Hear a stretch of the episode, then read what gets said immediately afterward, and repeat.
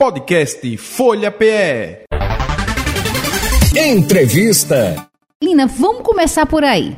É, você é, abandonou o, o, radialismo e está dentro aí dessa história agora de pesquisa, de mestrado. Como é que é isso? Bom, quando eu saí da Rádio Folha, eu saí para ir para a Prefeitura do Recife para ser gerente geral de rádio e televisão. Então eu continuo me relacionando com rádio e televisão, só que do outro lado do balcão, como eu costumo dizer. e aí, depois de um tempo, eu fiz esse mestrado em que é, me sugeriram estudar mídia sonora podcast. Eu não sabia o que era podcast, não imaginava o que era podcast, não tinha noção do que era podcast. Mas aquilo me inquietava, porque eu queria muito estudar e saber do que, é que se tratava. O mundo já tem podcast há 19 anos, então eu disse: não, não é possível que eu não vá saber o que danado é isso. E aí, é, a modalidade de pesquisa que meu professor escolheu, Cláudio Bezerra, foi um estudo de caso, ou seja, eu pegar uma unidade, estudá-la profundamente, de todos os detalhes, e a partir do que eu encontrar ali, eu posso aplicar em qualquer podcast do mundo. Então, foi o que eu fiz. O 45 Minutos é um podcast recifense que fala sobre futebol nordestino uhum. e ele é muito famoso, né? não, não somente é, pelo número de, de ouvintes que ele tem, mas também pela forma como eles ganham dinheiro. Ou seja, eles têm é, uma monetização muito, muito forte, muito substancial. Então, o que eu fiz foi isso. Foi estudar esse podcast e dizer, gente, como é que se relaciona a audiência com a monetização? Foi o foco da pesquisa, foi isso. Muito bom. Lina, mas qual foi mesmo a área de, de mestrado que você Indústrias fez? Indústrias criativas. Indústrias criativas. É. E como é que foi esse mergulho aí nessa, nesse segmento aí, né? Muita descoberta? É bem difícil, porque a gente para de estudar, infelizmente, né? A gente ninguém deveria fazer isso, mas a gente tende a se acomodar na profissão e a não mais estudar. Então, quando eu resolvi estudar, eu disse, poxa, vou fazer uma coisa que eu queria muito, que é o mestrado. Não é fácil porque você está enferrujada e indústrias criativas é toda a indústria que usa a criatividade para produzir produtos e ganhar dinheiro com aquilo. É uma indústria, uhum. diferentemente da indústria cultural, né? É semelhante à indústria cultural, a indústria do show, do entretenimento, né? Do rádio, da televisão, mas da moda. Mas existem sete segmentos no mundo que são classificados como segmentos de indústria criativa e dentro desse segmento tem um que se chama mídia sonora. E aí a mídia sonora que eu estudei foi podcast.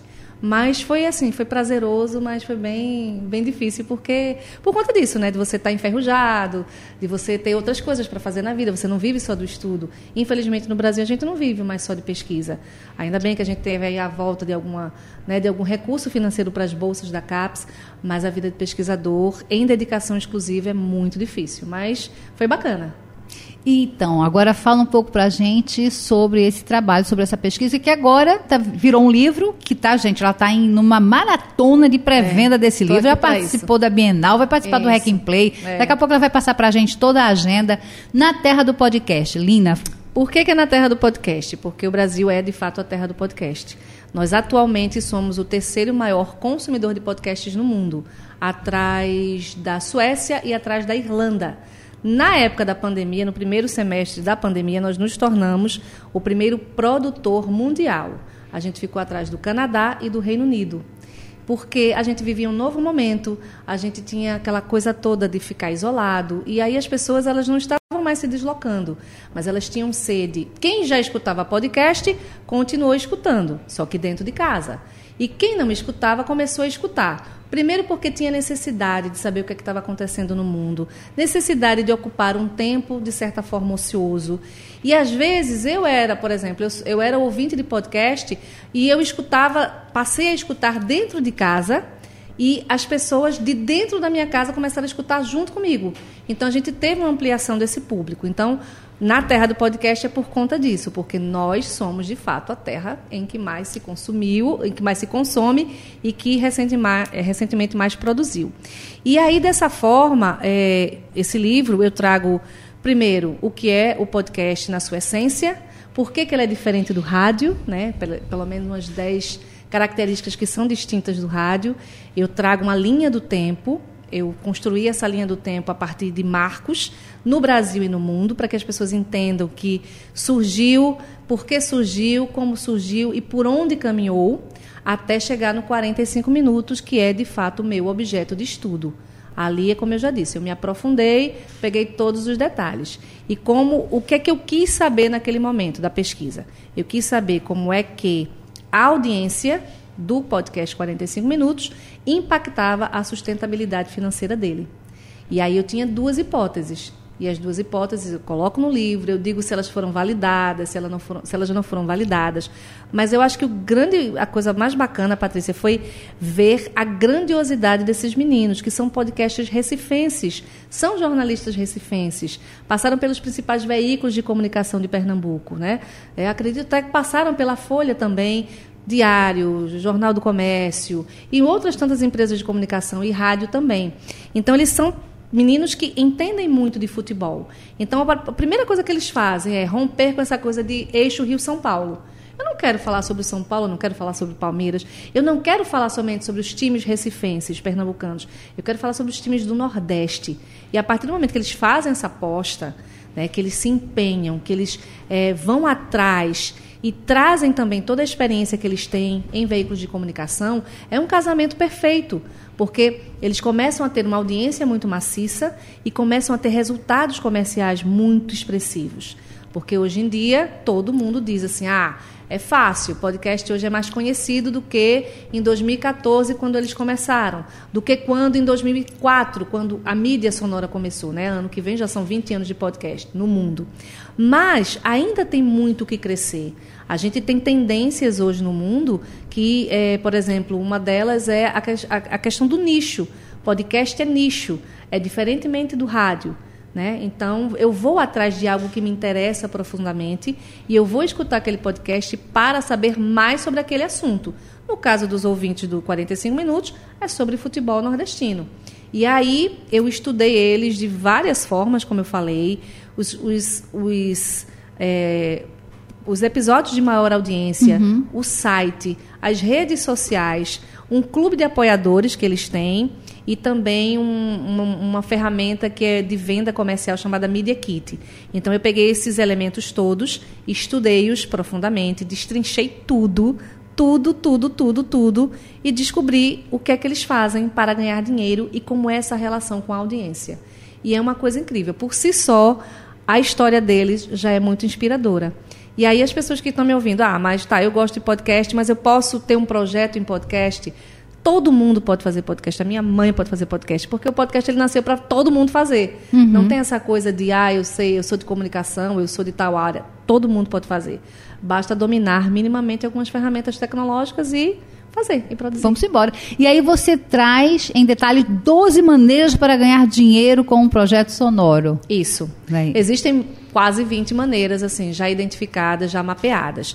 Só que é, no na no Hack and Play amanhã eu vou falar de 12. Hum. Eu vou mostrar 12 e vou mostrar algumas que os meninos do 45 minutos usam tanto já tem coisa que já existe há um bom tempo e funciona, como existem coisas que são novas, são recentes, que os próprios podcasters do 45 Minutos fez, criou, né? Os, os meninos criaram, na verdade.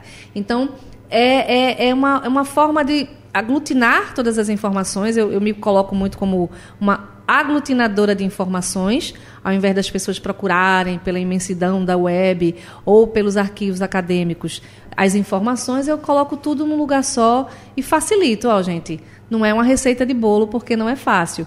Cada um vai dar o seu molho, o seu tom, a sua criatividade, porém está aqui. Existe isso e você pode seguir por esse caminho para facilitar.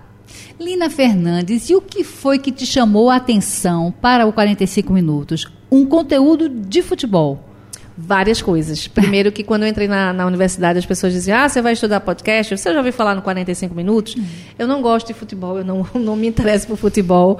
E eu tive que escutar vários e vários episódios e conhecer a fundo os meninos. Mas eu acho que, primeiro, uma história de empreendedorismo, Patrícia. É, isso aí eu vou falar muito junto aos alunos das universidades. A gente tem uma reformulação desse mercado de trabalho no jornalismo. Nós acompanhamos isso, né? A gente já está há um certo tempo e a turma nova está sentindo que tem uma pegada diferente no ar. Então, você ser empreendedor significa que você pode fazer algo, né? Você pode ficar no veículo tradicional, mas você também pode fazer um projeto de empreendedorismo, que é o caminho para muita gente, e você pode viver daquilo ali. Você pode se destacar no mercado no que diz respeito a esse trabalho que você vai fazer de empreendedorismo. Então, a história deles, o empreendedorismo deles, a criatividade deles é uma coisa que me chama muita atenção. Então, por exemplo, algumas coisas eles pegaram de rádio, um testemunhal, né, que é uma, um formato que se usa para vender um produto, eles fizeram um testemunhal diferente. E eu descobri que eles usam um testemunhal de pelo menos quatro formas diferentes. É completamente diferente do rádio. Outra coisa que eles fazem de diferente, eventos. Ah, vou fazer um evento de futebol ou um, um evento de, de alguma coisa que eu agregue os meus ouvintes para mim, né? Que agregue junto a mim. Eles ouviram o que a audiência dele estava dizendo. Gente, eu gosto tanto de vocês, eu escuto tanto vocês, vocês estão tão no meu ouvido e na minha casa, que eu queria estar junto de vocês. E o ouvinte disse isso para 45 minutos. E aí eles criaram um evento de futebol, que é a Pod Experience, que é uma experiência que é um campeonato de futebol de salão. E aí trouxeram os ouvintes para junto. E foi e é um sucesso até hoje. Então, eu acho que a criatividade e, e, o empreendedorismo deles são duas coisas que me marcaram muito ao longo dessa pesquisa. Lina Fernandes, você está com conteúdo também na onda do podcast, é isso? Aí foi outra história. As pessoas sempre me diziam assim: quando é que você vai voltar para o rádio? Eu não sei. eu não sei, mas eu gosto muito. Eu vivo do rádio para o rádio, com o rádio há mais de 30 anos, é uma coisa que eu amo desde criança e profissionalmente há mais de 30 anos. Mas o podcast, para mim, sempre foi o desafio: primeiro de entender e depois de produzir. Porque, de fato, um podcast bem feito dá resultado, mas é trabalhoso. E aí, o que foi que eu fiz? É, me chamaram para fazer um podcast sobre tráfico de seres humanos. Né? Aliás, tráfico de pessoas. Seres humanos não, a nomenclatura é pessoas. E a Unicap me chamou para fazer esse podcast é, a pedido de uma instituição americana chamada The Freedom Fund. E essa instituição ela trabalha com enfrentamento. Eu não sei se vocês sabem que Recife foi o único caso no mundo em que uma quadrilha de traficantes de órgãos foi desbaratada, julgada e presa no mundo. Isso faz 20 anos. Foi em 2013. Então, é, é um marco né, nesse enfrentamento. Mas aí eu me juntei a outro jovem podcaster que tem apenas 21, 22 anos, que é Emerson Saboia, e topei muito esse projeto por conta do convite em si, por conta de Emerson. Eu queria saber fazer podcast, porque eu sei fazer rádio, eu sei fazer programa de rádio, mas podcast eu nunca tinha feito. E realmente tem uma pegada diferente, tem um uhum. caminho diferente. E aí a gente fez seis episódios, né, porque são várias modalidades de tráfico, são cinco tipos de tráfico de pessoas e a gente estudou, né, trouxe especialistas, dados, histórias e o último deles foi a Operação Bisturi, que foi essa que aconteceu aqui em Recife, com a doutora Beatriz Gibson, da Polícia Civil, tendo a ousadia e a sensibilidade de escutar uma pessoa que disse: tem alguma coisa ali, tem alguma coisa errada. Vários outros policiais já tinham ouvido falar sobre isso, mas ninguém deu pelota à pessoa que estava falando. E ela foi, se embrenhou, pegou o caso, investigou profundamente e entregou nas mãos da Polícia Federal, porque já era um tráfico internacional e cabia à Polícia Federal. Mas ela foi o grande nome desse desfecho todo que resultou na prisão de várias pessoas. E aí esse conteúdo está disponível? Está no Spotify. Tem um nome bem grande que não foi a gente que escolheu. O tráfico de seres humanos existe e precisa ser enfrentado. Uhum. É um título imenso, mas a gente não queria desse jeito, eu e Emerson e o professor Dario, a gente não pensou nisso, mas como foi a instituição que já tinha colocado no projeto, a gente teve que acatar. Então, tá no Spotify, são seis episódios, e é um convite para as pessoas entenderem que o tráfico de pessoas existe no mundo, é o terceiro mais rentável atrás de drogas e de armas, e embora historicamente é, existam as leis que proíbem o tráfico de pessoas, elas continuam sendo vendidas, inclusive crianças. Nossa, é isso. Agora vamos falar na terra do podcast essa pré-venda. Vamos, é. para a agenda? Vamos. Deixa Linda. eu só falar primeiro, ah. Patrícia, que isso é uma pré-venda. E eu tenho que explicar o que é uma pré-venda. Uma pré-venda é eu ter um projeto, colocar numa plataforma de financiamento e dizer, gente, eu tenho um projeto, mas para ele sair do papel eu preciso de, de grana. E a grana quem vai me financiar são as pessoas que vão investir. Só que, diferentemente de uma vaquinha, que você dá o dinheiro, Sim. mas não recebe nada de volta, você financia por financiar, eu estou colocando o financiamento, as pessoas vão comprar o livro, né? Custa 50 reais na pré-venda, 12 reais se quiser que entregue na sua casa, taxa de correios. E é, quando o livro estiver pronto, ela, elas vão receber esse livro. Então, o livro ainda não está pronto, está em financiamento.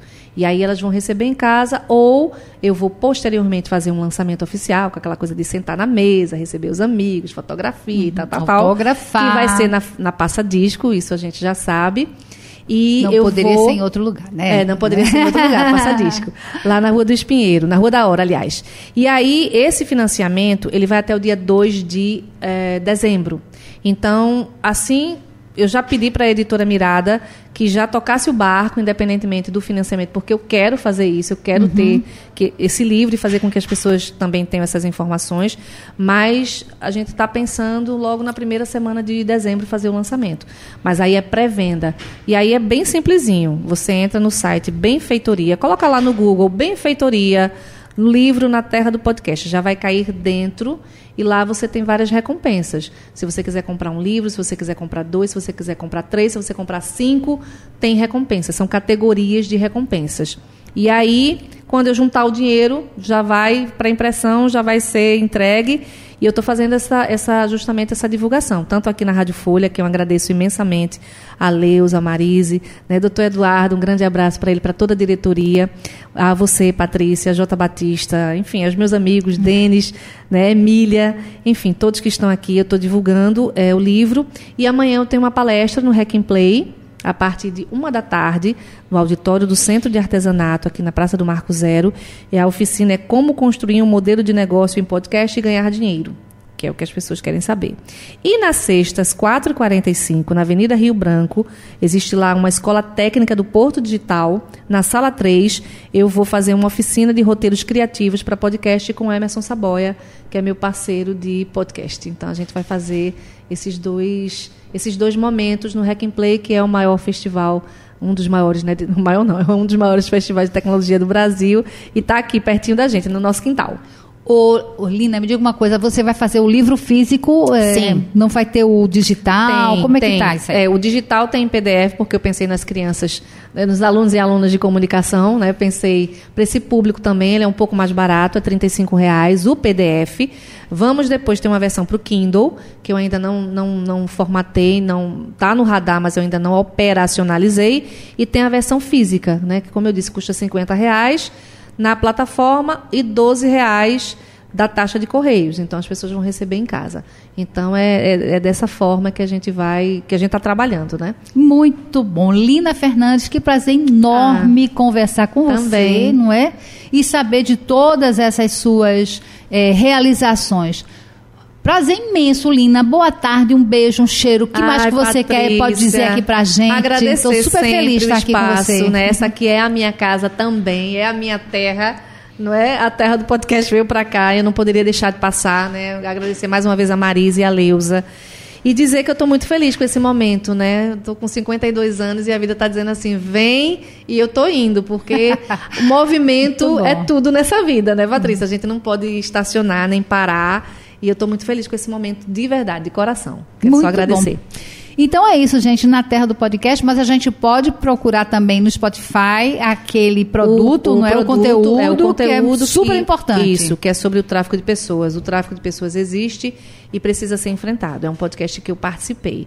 Né? Não é meu, é da Freedom Fund, uhum. que é uma instituição americana, em parceria com a Universidade Católica de Pernambuco. E aí, vem alguma coisa aí de Lina Fernandes? Depois desse momento? livro, é, eu estou pensando em fazer um glossário, que vai ser totalmente gratuito. Eu penso muito na turma da faculdade. Eu penso muito assim que eles estão ávidos precisando de informação e precisam né, é, é, olhar para esse mercado com outras possibilidades, como eu falei, né, o mercado do empreendedorismo, né, do, do, vamos fazer um produto diferente. E aí eu vou fazer esse glossário, vou distribuir né, para os meus amigos e amigas professoras da Católica, da ESO, né, da Federal, de, o que for, pode me procurar que eu estou formatando já já esse material.